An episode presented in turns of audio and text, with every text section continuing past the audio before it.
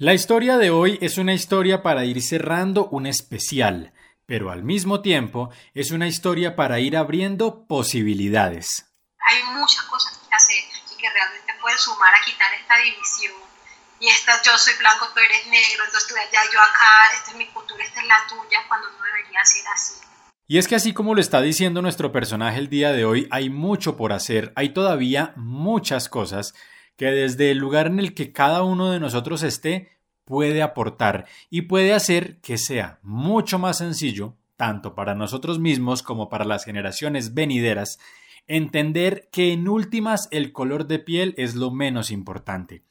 Recuerden que estamos cerrando un especial de tres episodios dedicados a la afrocolombianidad, es decir, a los negros que han nacido en nuestro país un especial que surge a propósito de mayo como mes de la afrocolombianidad,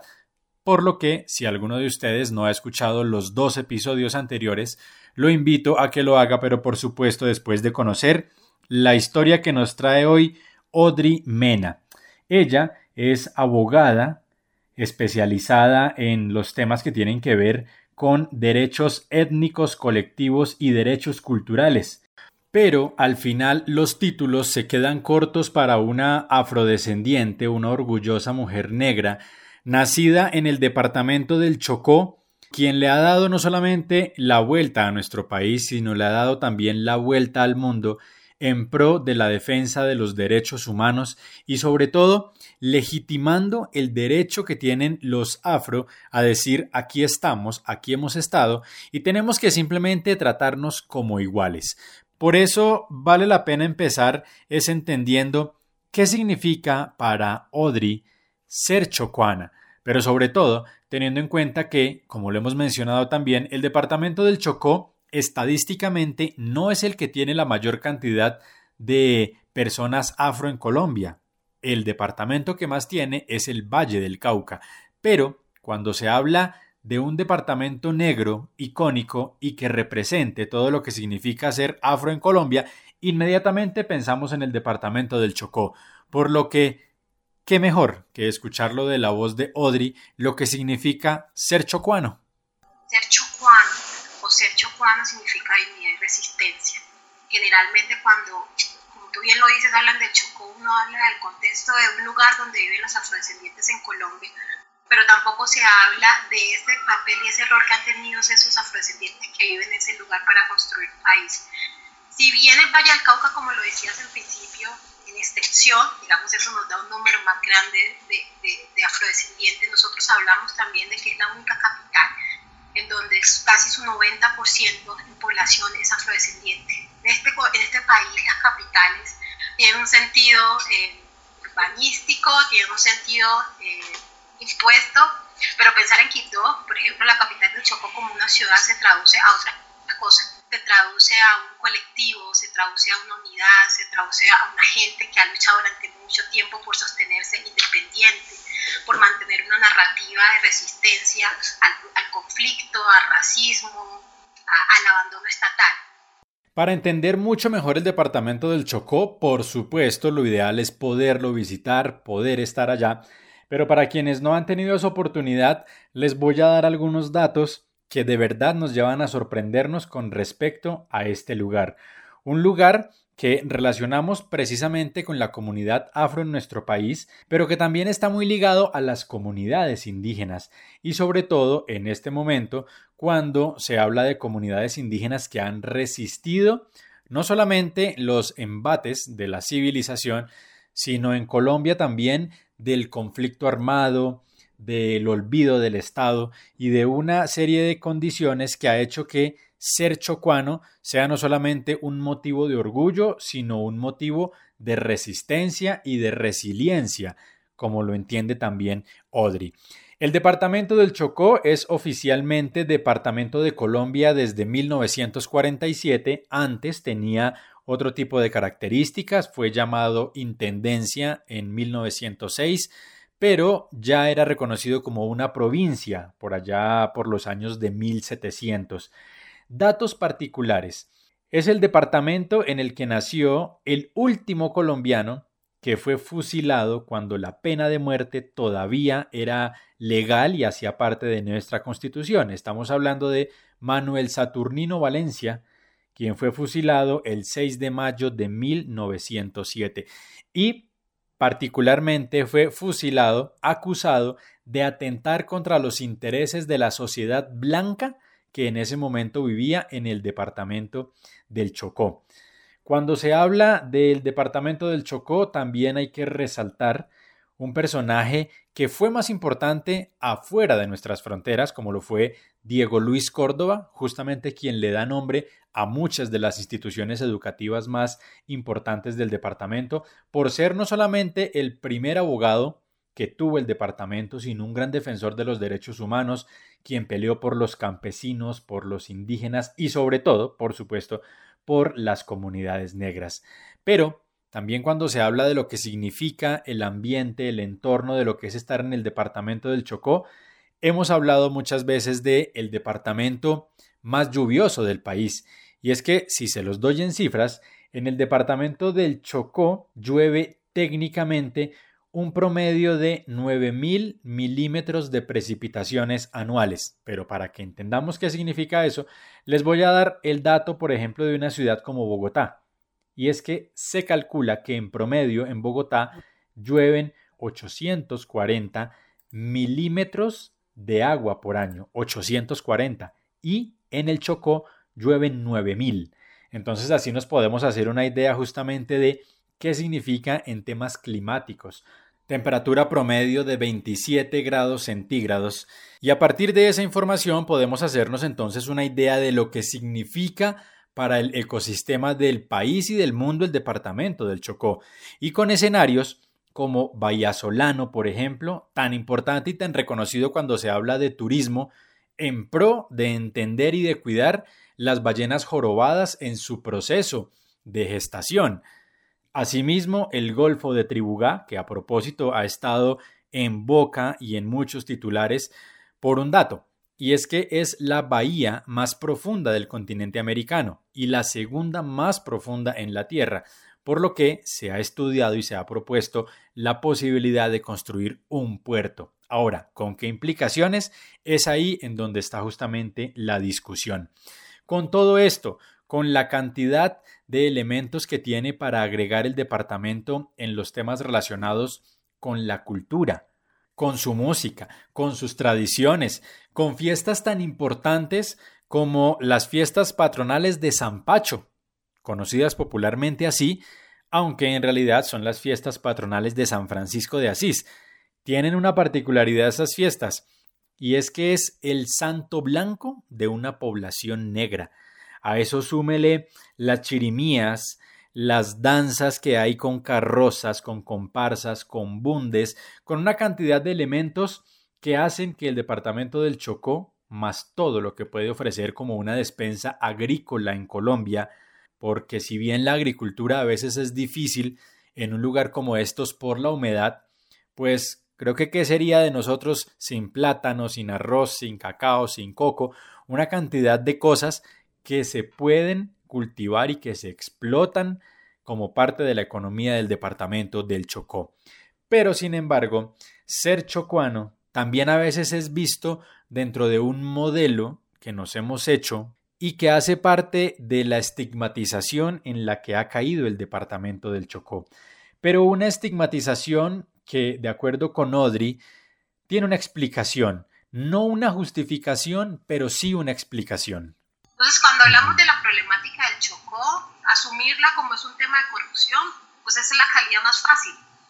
Lo que pasa es que en lugares más grandes la corrupción no se ve de tal medida y no estoy tratando de justificar, sino un poco que el problema va más allá. Es un problema estructural, es un problema desde cómo estamos educando también desde el núcleo de las familias para entender el otro, para entender la condición cultural, la condición geográfica, la visión de mundo que tiene otra persona.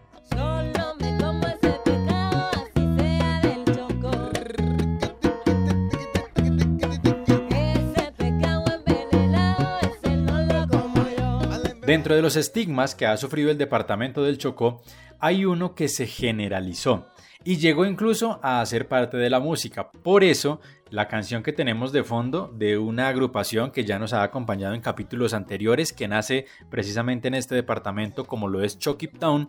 pero que nos trae la canción Pescado Envenenado, porque también, a propósito de todos los procesos por los que ha pasado el departamento, hay que mencionar que la minería sigue siendo no solamente una de las principales fuentes económicas y de ingresos del departamento, sino también el que le ha dejado una gran cantidad de secuelas. Y sobre todo porque la minería, tanto la legal como la ilegal,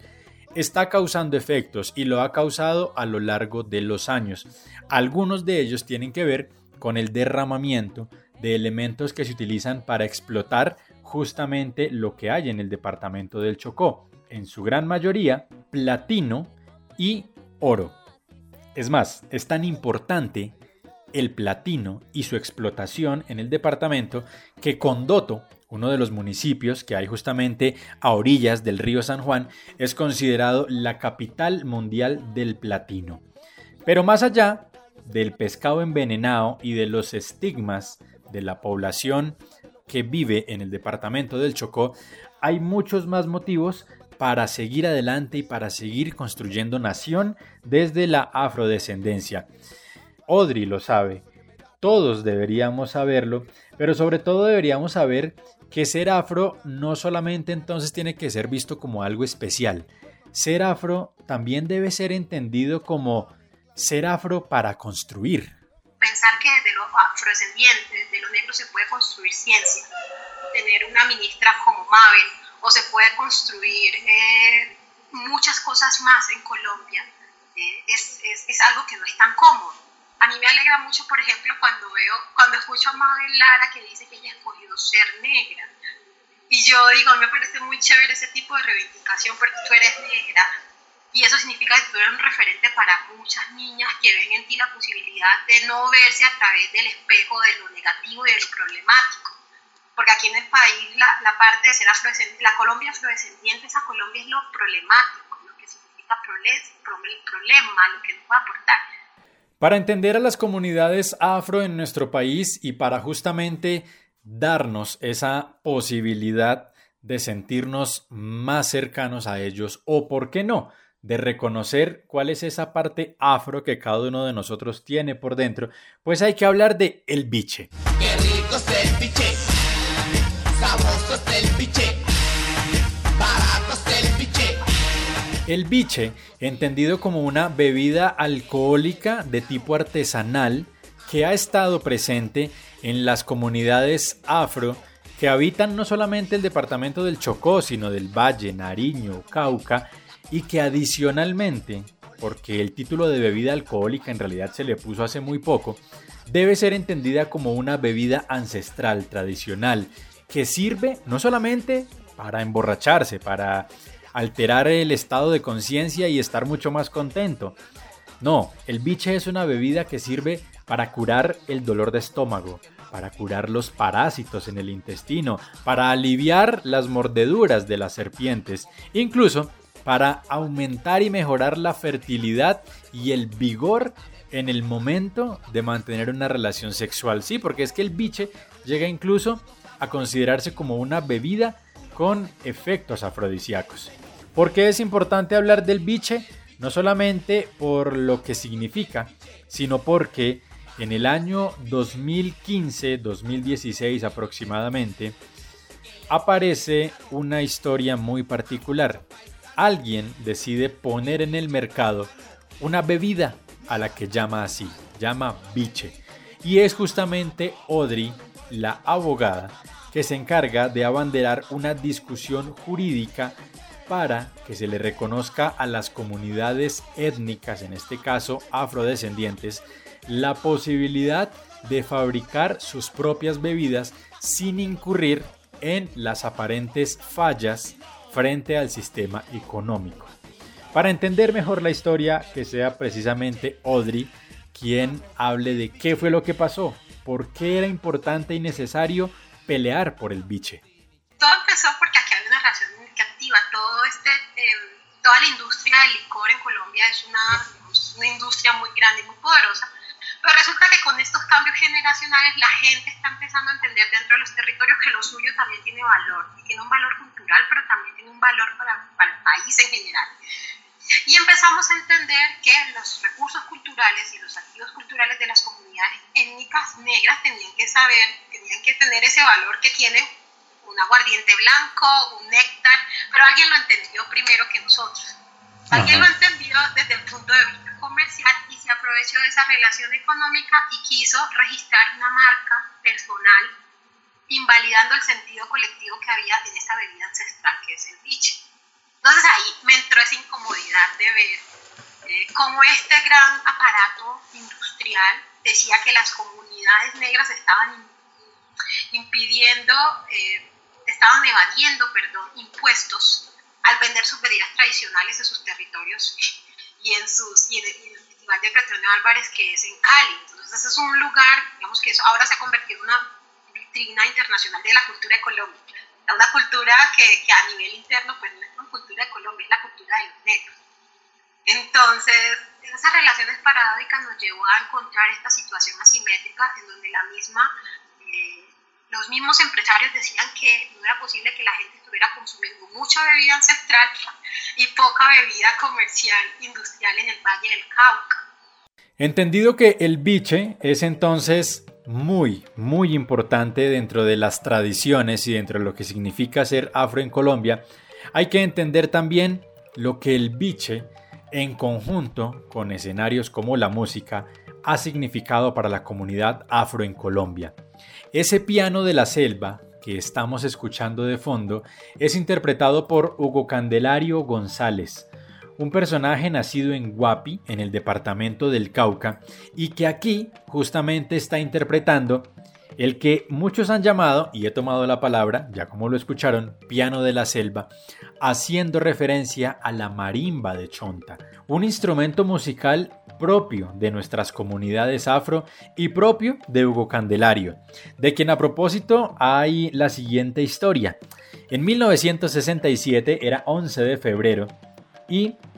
la madre de Hugo Candelario estaba a punto de traer a su hijo al mundo. Dicen que ese día Guapi se incendió. En medio del incendio y en medio de toda la confusión que se generó en ese momento, nació Hugo, pero en honor y para darle quizá más fuerza y más significado a lo que estaba sucediendo, se le agregó el Candelario de Candela. Y Hugo Candelario es el encargado en este momento no solamente de presentarnos y de dejarnos escuchar esa marimba de chonta, ese piano de la selva, sino de transmitir el legado para las nuevas generaciones, un legado que él ha mantenido como investigador, como músico, pero un legado que también está llegando a las nuevas generaciones, porque las nuevas generaciones han entendido y lo están entendiendo de las maneras más particulares que sí debe haber un cambio en el Chocó, pero también en Colombia. Entendiendo su poder. Vemos que algo bonito que, que hay en manos visibles es tratar de identificar el poder en las personas para sí mismo, digamos, conectarlos con las redes que pueden potencializar ese poder que tiene cada persona. Yo te voy a contar una anécdota pequeña. Yo tengo un, un sobrino de 5 años y yo vivo en un barrio de Chipdo que es, eh, digamos que tiene ciertas complejidades por, lo que, por la, la, reestructuración del conflicto urbano ahora. Y pasan muchas cosas durante la semana y un día sentado me dijo, tía, yo no quiero que suceda más este tipo de cosas, esto tiene que cambiar. Es un niño de 5 años. Entonces uno se, uno, se, uno se pone a pensar si realmente digamos, sí está viendo ese cambio generacional, pero no un cambio generacional de, de, boca, sino de pensamiento crítico desde los más chiquiticos. Un pensamiento crítico de que esa no es la realidad normal, porque cuando uno crece en zonas como Chocó, como Tumaco, como Buenaventura, uno se acostumbra a la realidad, se acostumbra a la realidad de violencia, se normaliza la realidad de carencias económicas normaliza la realidad de, no, pensar en una universidad, sino pensar en salir a rebuscarse. Hugo Candelario, al igual que muchos otros afrodescendientes, al igual que Audrey, tiene muy claro que efectivamente es a través de un cambio generacional que se podrá tener un mejor Chocó, un mejor Valle del Cauca, un mejor Bolívar Atlántico, un mejor país, porque al final la afrodescendencia no tiene límites en nuestro país, pero un cambio generacional que también debemos tener quienes no somos afro, quienes tenemos que entender que el mundo está cambiando y que lo estamos viendo justamente, y bien lo dice Audrey, en lo que está pasando por estos días. Porque lo que está pasando por estos días en Colombia, y les recomiendo a propósito de eso el capítulo, episodio número 5 de este podcast titulado La historia somos nosotros para entender justamente el motivo de las protestas, es un cambio que debemos entender como un paso hacia adelante, un cambio para que no solamente nos entendamos mejor como seres humanos, sino para que nos empecemos a dar la oportunidad de entender también lo que significa el mundo afro. Cuando uno ve movilizaciones como las que veo hoy, en donde ve jóvenes afros, mestizos, blancos, eh, de todos los estratos sociales, uno entiende que hay una comodidad general y un sentimiento de justicia que está creciendo en estas nuevas generaciones, un crecimiento de justicia ligado a la equidad. Tú empiezas a pensar, claro, si hay un cambio y si nos están leyendo, no nos están leyendo como el usted aparte, sino el usted también somos todos una realidad, salgamos todos. Eso por un lado. Em, sin embargo, tenemos que tener presente que mm, nuestro gran referente en muchos de los hogares son los medios de comunicación. Los medios de comunicación y las masas, estas masas que dicen ser críticas, pues realmente no son críticas, sino que obedecen a un, también a un sistema económico, los medios de comunicación, a un sistema estatal, eh, te brindan una realidad es la que tú deseas bien, o sea, tú deseas ver. Entonces la tendencia de muchas personas es, es, es, es, el amarillismo, lo que vende, lo que hay, lo que yo puedo tener ahí y sobre eso vendo, le doy a la gente a comer y la gente hace su propia lectura. Por eso muchos no nos han podido leer. Ahora bien, ¿qué tenemos entonces que hacer? Entre todos. Tenemos que investigar, sí. Tenemos que leer, sí. Tenemos que darnos la oportunidad de compartir y de procesar espacios como este también. Pero tenemos que ponerle corazón a la música que escuchamos. Bello puerto de mar, mi buena aventura, donde se aspira siempre la brisa pura.